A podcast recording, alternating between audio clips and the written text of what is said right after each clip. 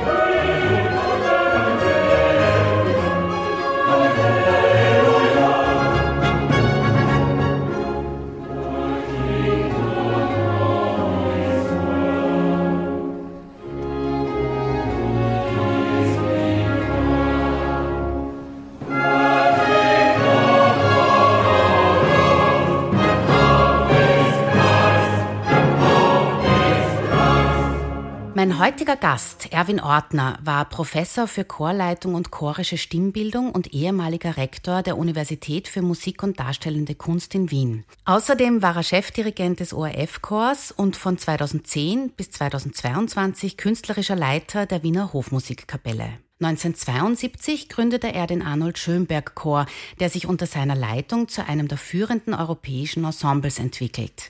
Zahlreiche Einspielungen und Preise belegen seine enge Zusammenarbeit mit Nikolaus Arnoncourt und dem Concentus Musicus Wien. Darunter 2002 der Grammy in der Kategorie Choraufführung für die Aufnahme von Bachs Matthäus Passion unter Harnoncourt mit dem Arnold Schönberg Chor.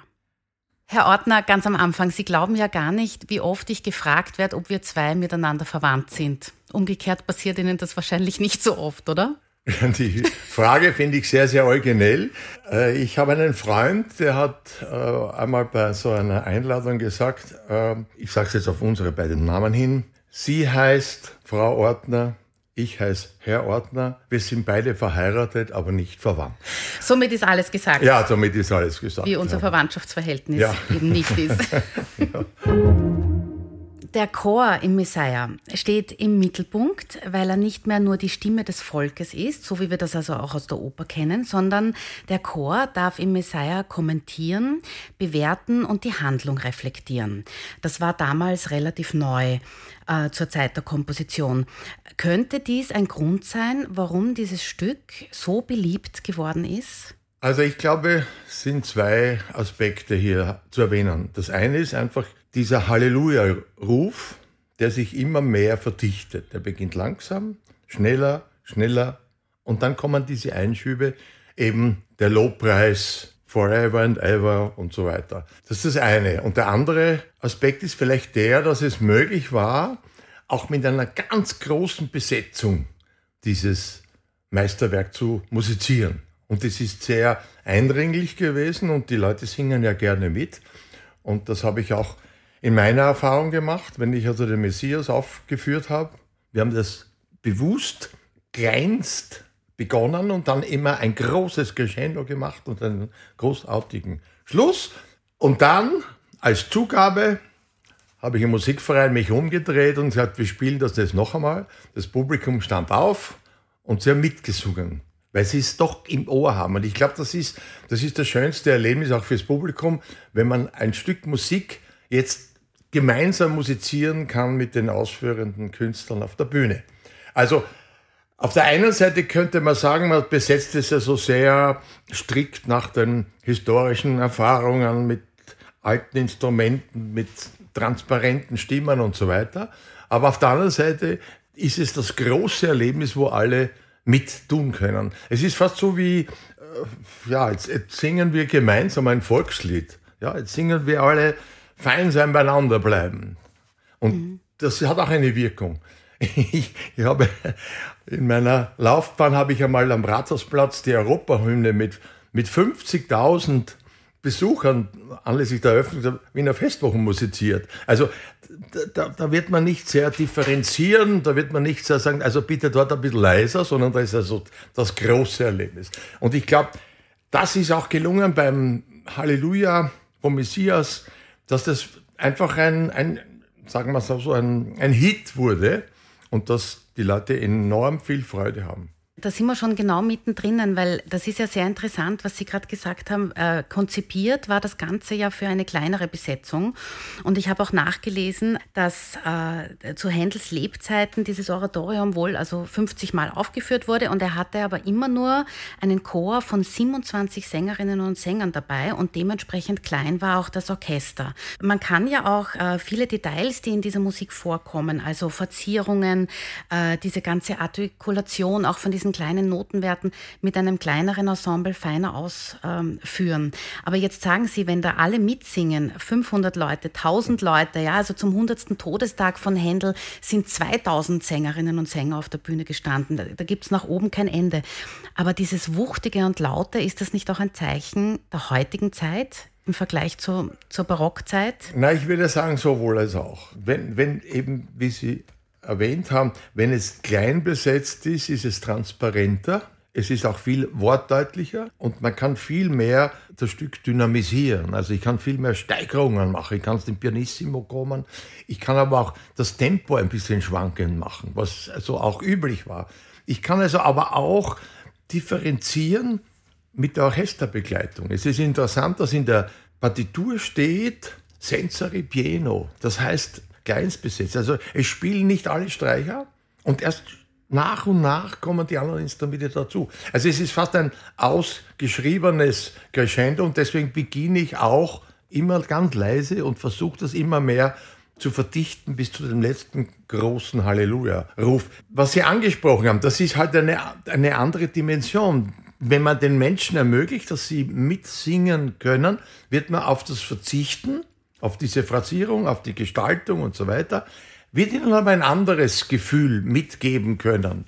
Also, wenn Sie sowohl vielleicht ein Stadioneffekt, da würde man auch sich sagen, bitte, da steht eigentlich Piano, das würde niemand so respektieren, sondern wird das Orchester wahrscheinlich 200 Leute sein und so weiter. Ich meine immer, sowohl als auch.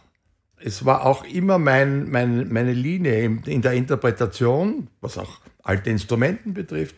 Man muss auch mit modernen Instrumenten die alte Musik aufführen dürfen, sonst geht sie verloren. Also gerade bei Renaissance-Komponisten oder früheren Komponisten wie bei Heinrich Schütz, da stehen Posaunen dort.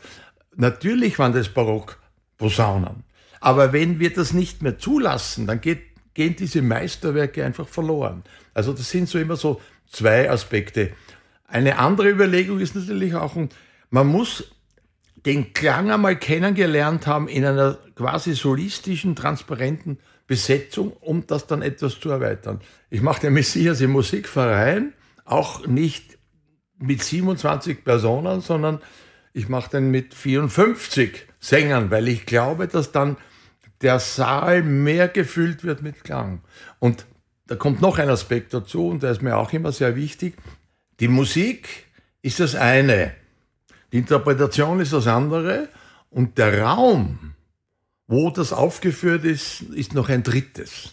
Das heißt, wenn ich einen kleinen Raum habe, dann kann ich kleiner das besetzen. Wenn ich einen größeren Raum habe, dann muss ich das etwas größer besetzen, sonst erlebt man das nicht.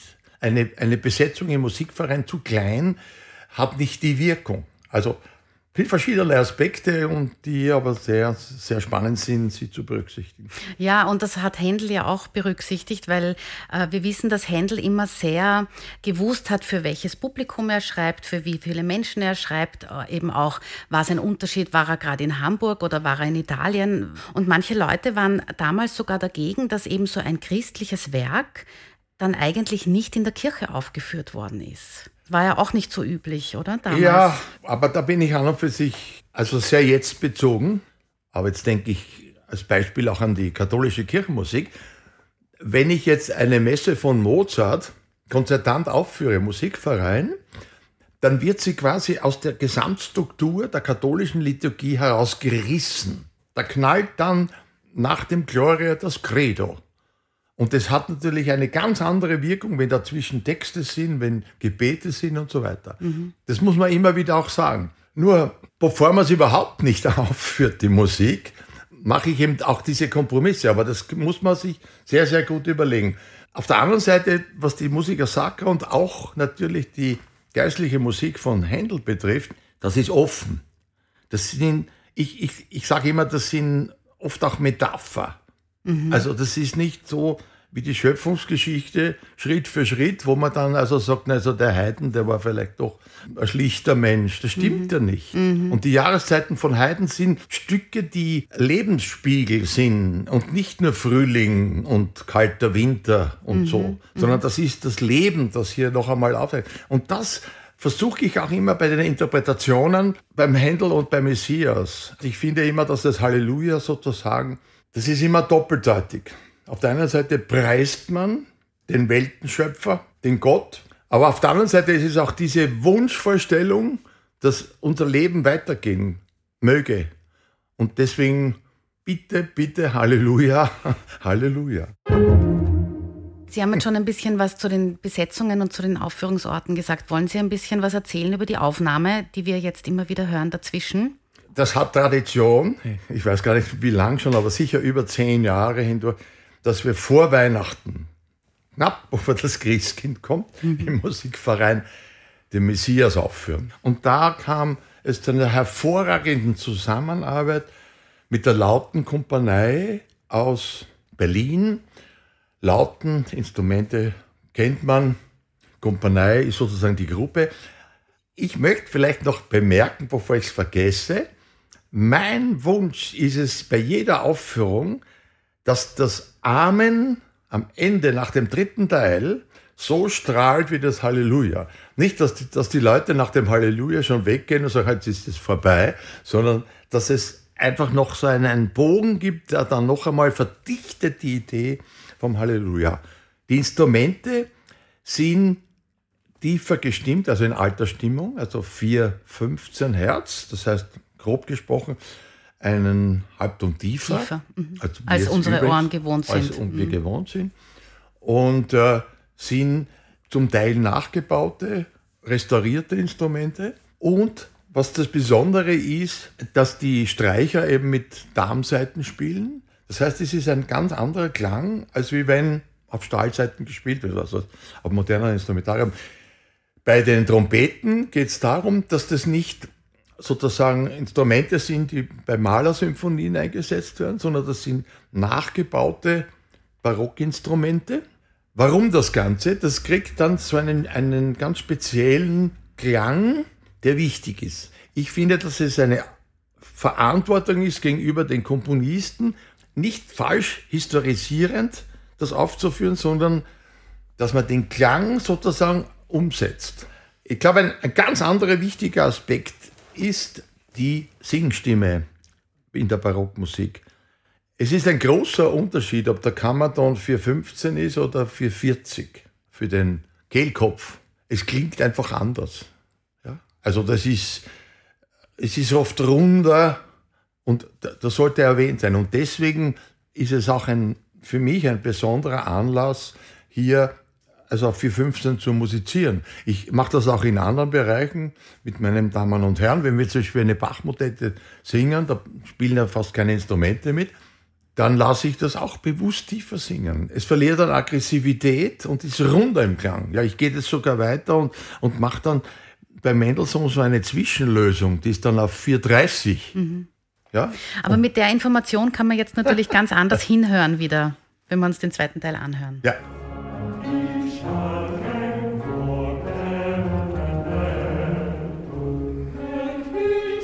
Amen.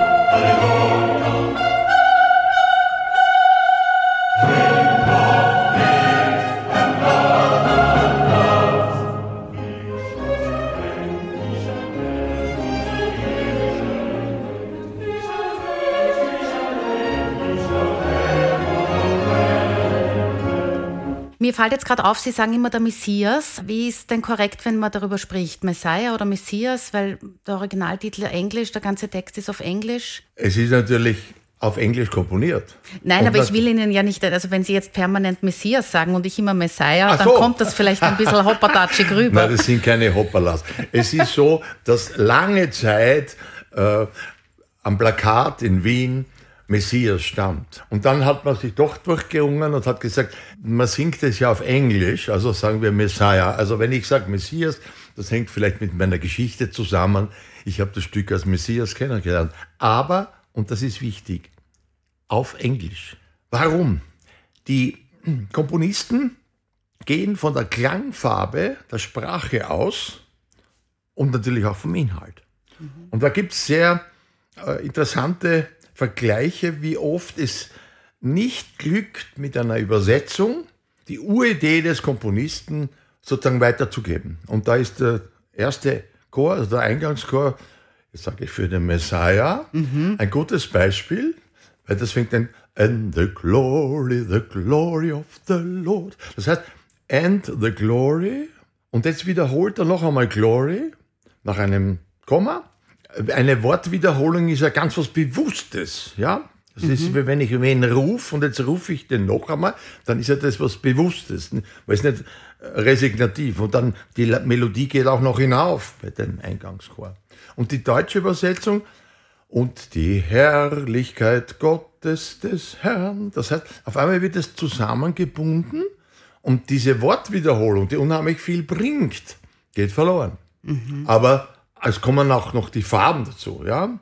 Also, und die Herrlichkeit. and the glory. Also das mhm. ist... Die Betonungen, die Vokale. Ja, das ist richtig, ja. richtig. Und die ganzen Farben, das heißt, ich bin auch ein, ein absoluter Fan immer in, in der Sprache Originalsprache zu, zu musizieren. Also, also dann schauen Sie sich die Carmen auch nicht auf Deutsch an.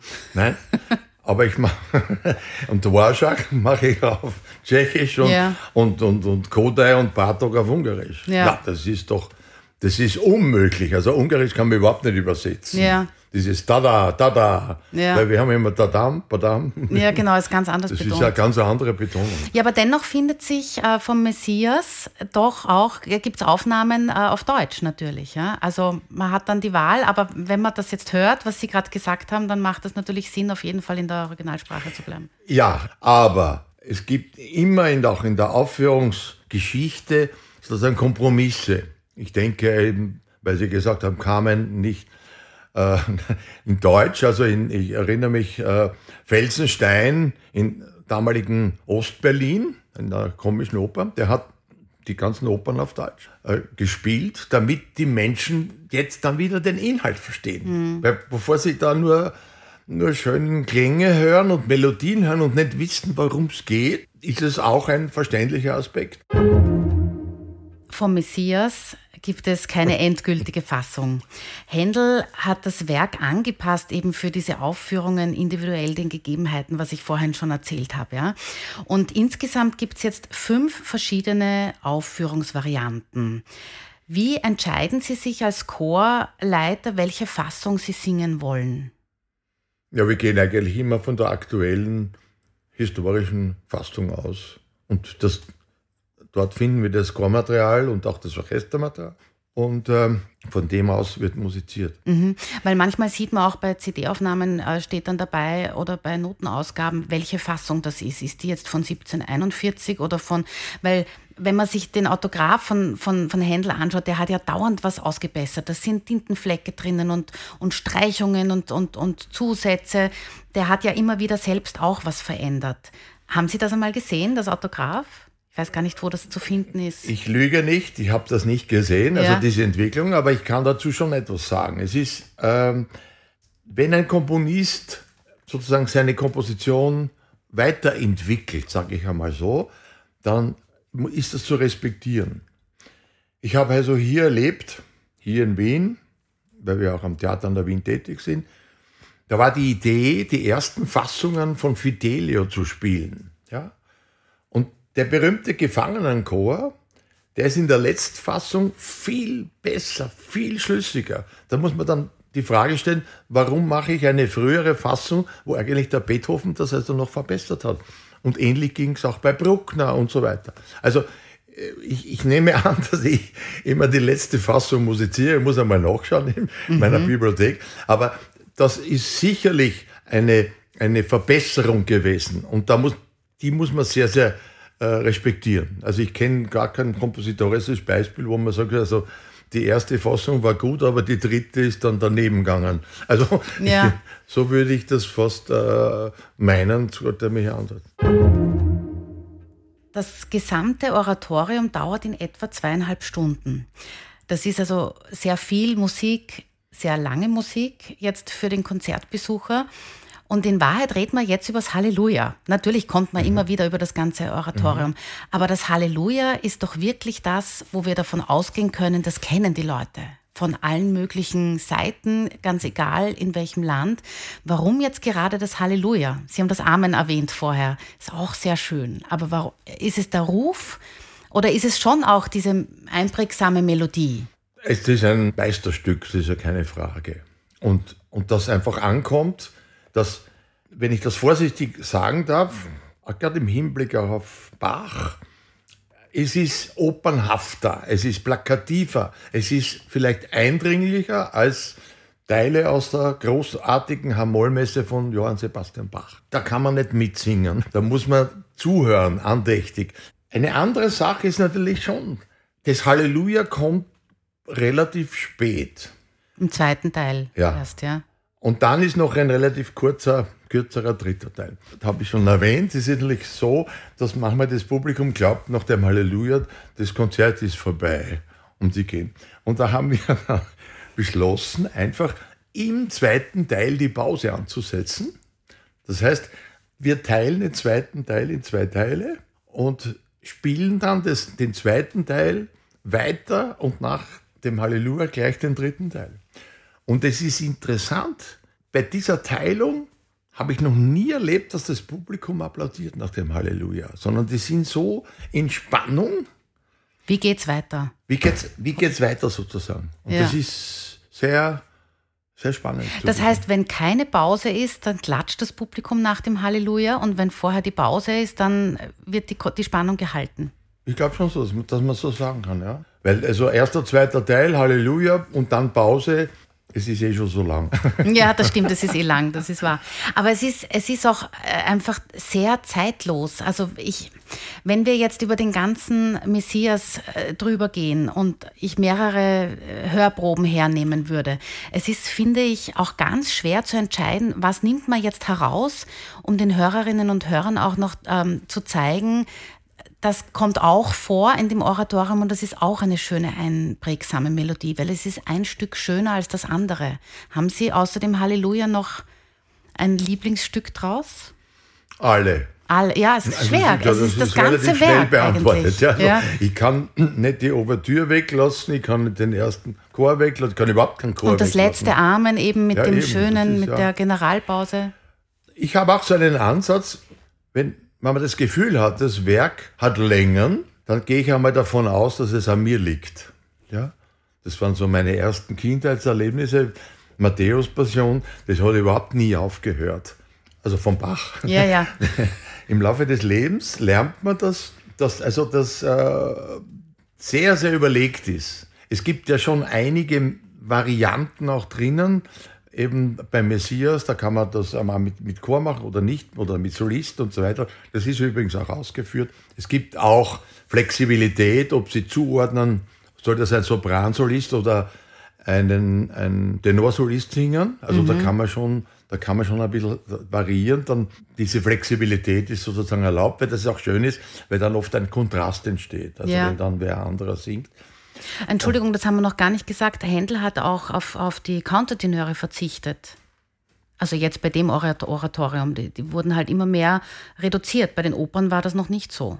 Ja, die Altpartie, sowohl im, im solistischen Bereich als auch im chorischen Bereich, ist vom Ambitus her, also höchster Ton, tiefster Ton und beim Tenor höchster Ton, tiefster Ton, sehr ähnlich. Und das heißt, Konkret gesprochen, die Altpartie ist relativ tief und die äh, Tenorpartie relativ hoch.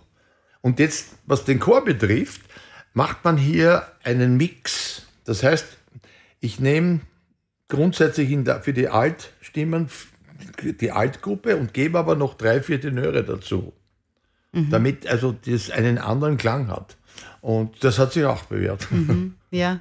ja, im Laufe der Zeit ähm, kann man mit der Erfahrung natürlich, die Sie auch haben, da immer wieder was anpassen. So wie Händel seine Partitur angepasst hat, können Sie natürlich diese Dinge dann auch anpassen. Aber Sie haben vorher gesagt, als Kind ist Ihnen die Matthäus-Passion vom Bach so lang vorgekommen. Wenn Sie sich jetzt überlegen müssten, weiß ich jetzt nicht, die klassische auf die Insel mitnehmen Frage, wäre es dann Bach oder Händel? Ja, also das, das ist gemein, das, die Frage. Das ist eine gemeine Frage. Also, ist es Mozart oder Haydn? Ja. Das ist genau. Ich, nein, aber ich frage es also, anders. Also die großen Unterschiede ja, zwischen Bach und Händel, wenn man das kurz erklärt. Händel ist für mich vielleicht plakativer, mhm. opernhafter. Ja, mhm. grundsätzlich. Mhm. Also, während äh, Bach ist wiederum ja, Bach ist der größte Komponist, was soll ich da sagen? Also, ja, das hat ungeheure Strukturen und ungeheure kompositorische Ideen, wo es sehr lang dauert, bis man das erkennt. Es ist auch in der Romantik so. Äh, wenn Sie so wollen, der Mendelssohn ist sozusagen nicht plakativer, das ist nicht schön das Wort, aber äh, einfacher zu verstehen, aber trotzdem nicht einfacher zu verstehen als der Brahms zum Beispiel. Der ist wieder so mehr wenn ich sage kopfig, dann ist das wieder falsch. Ja? ja. Aber man, man braucht sozusagen mehr Lebenszeit, vielleicht um den Bach zu verstehen, um den Brahms zu verstehen, als Mendelssohn und Händel. Das heißt, das springt irgendwie vielleicht früher an.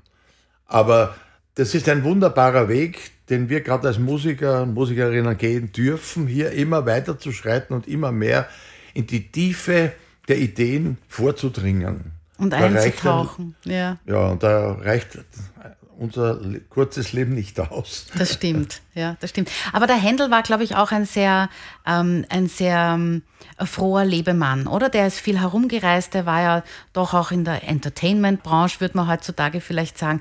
Der hat die Opern geschrieben, der war in den Konzerthäusern, der ist hat genug Geld gehabt, war vielleicht damals auch nicht so äh, selbstverständlich, wie man dann von A nach B reist und so, wenn man sich das Leben von Mozart anschaut.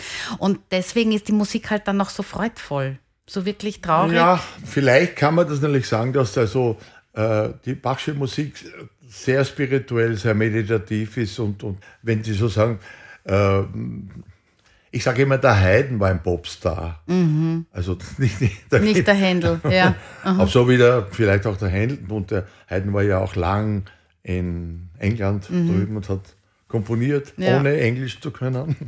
Und trotzdem hat es geklappt für ja. ihn dort. Ne? Ja. of kings.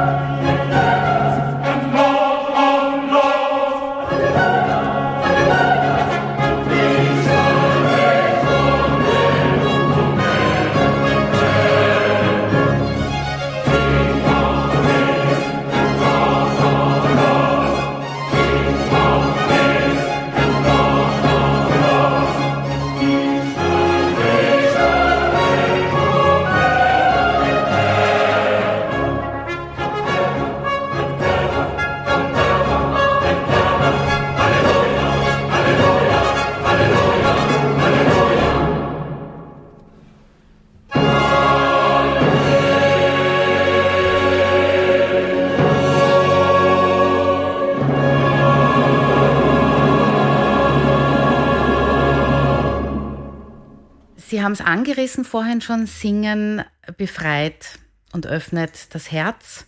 Und Chorsingen ist ein geliebtes Beispiel für aufeinander hören und miteinander atmen. Glauben Sie denn, wäre die Welt eine bessere, wenn mehr Menschen in einem Chor singen würden? Ja, das muss ich auf alle Fälle mal bejahen. Das, das ist ja mein, mein Lebensziel, Werk, Aufgabe, man kommt ja nie zum Ziel, sondern man geht ja nur. Also, das, diesen Satz hier zu modifizieren. Es sind zwei Sachen. Das eine ist natürlich, dass sich die Persönlichkeit entwickeln soll. Auf der anderen Seite ist natürlich das Interessante, dass auch schon im frühen Kindesalter äh, sozusagen die Erkenntnis kommt, etwas miteinander zu tun. Nicht das Sandkübel wegnehmen, damit man es selber hat, sozusagen, sondern jetzt auch was miteinander zu tun und die Qualität des Miteinander zu tun sozusagen erkennt. Mein Ansatz jetzt beim Schönberg-Chor ist, die persönliche künstlerische Lebenserfahrung möglichst zu integrieren in, in, die Gesamtgruppe. Also nicht zu sagen, sing leiser, sing lauter, das ist stief und die kann ich überhaupt nicht brauchen, sondern dass sie sich erkennen. Und meine Aufgabe ist, dass ich eben hervorragende Musik aussuche, also Meisterwerke, wo sich's lohnt, hier hineinzugehen und natürlich als, als Coach sozusagen zu sagen, und das gilt für jeden Dirigenten, ja, mhm. in Wirklichkeit, weil ein Dirigent muss ja die Musiker, Instrumentalist und Sänger anleiten, anregen, wie ein, ein, eben ein Coach. Aber der Dirigent spielt ja eigentlich nicht mit, sondern der ist außerhalb vom Spielfeld, weil spielen tun ja die anderen, ja. Das ist eine, eine Binsenweisheit, die man nicht oft genug wiederholen kann. Und dort liegt dann die Aufgabe, dass die dann also wirklich selbstständig sich erkennen. Und das hat natürlich eine große Lebensqualität. Und ist halt für die Gesellschaft eine ganz wichtige Erkenntnis, mhm. dass es nicht aufgesetzt wird, sondern dass sich auf der einen Seite, ja, dass sie lernen, wo die, ihre Freiheit endet und wo die andere Freiheit, wo sie die andere Freiheit beschneiden. Und das kann man künstlerisch ganz gut lernen. Und was sagen Sie den Leuten, die nicht selbst singen? Äh, was würden Sie sagen, warum soll man jetzt ins Konzert gehen und sich die Chormusik anschauen? Oder anhören natürlich? Naja, wir versuchen natürlich die Musik so zu interpretieren, dass das also vielfältig ist. Also es ist, ist ja nicht nur so, dass man jetzt singt auf der Bühne, sondern man kommuniziert ja mit dem Publikum körperlich. Also ich lege da größten Wert, dass, dass auch das, was gesungen wird, entsprechend körperlich transportiert wird. Also auch beim Halleluja, wenn ihr ein Halleluja, das ist ja ein Ruf. Und wenn ich wem das zuruft, dann muss ich das so rufen, dass ich eine Reaktion habe. Und da kann man schon sehr viel arbeiten. Also hinein in die Chormusik, da passt das Amen jetzt sehr gut. Ich glaube, das ist wichtig, auch vom Amen zu sprechen, weil das Amen ist sozusagen der Schlussstein des Oratoriums. Und die Besetzung ist genauso festlich wie beim Halleluja. Also sind wieder die Trompeten und die Pauken dabei und alle musizieren. Und ich lasse auch noch die Solisten dann mitsingen, dass, damit man so ein Gefühl kriegt. Jetzt wollen wir sagen, so ist es oder das war's jetzt.